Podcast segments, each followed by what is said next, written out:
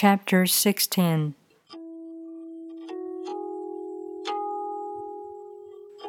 Empty your mind of all thoughts. Let your heart be at peace. Watch the turmoil of beings, but contemplate their return.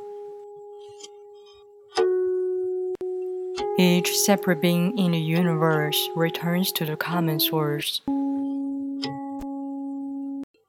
Returning to the source is serenity.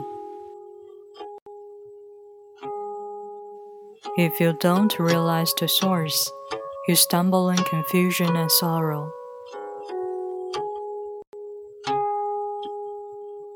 When you realize where you come from, you naturally become tolerant, disinterested, amused, kind hearted as grandmother, dignified as a king.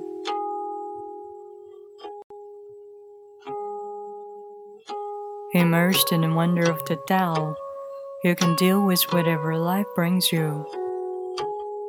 And when the death comes, you are ready.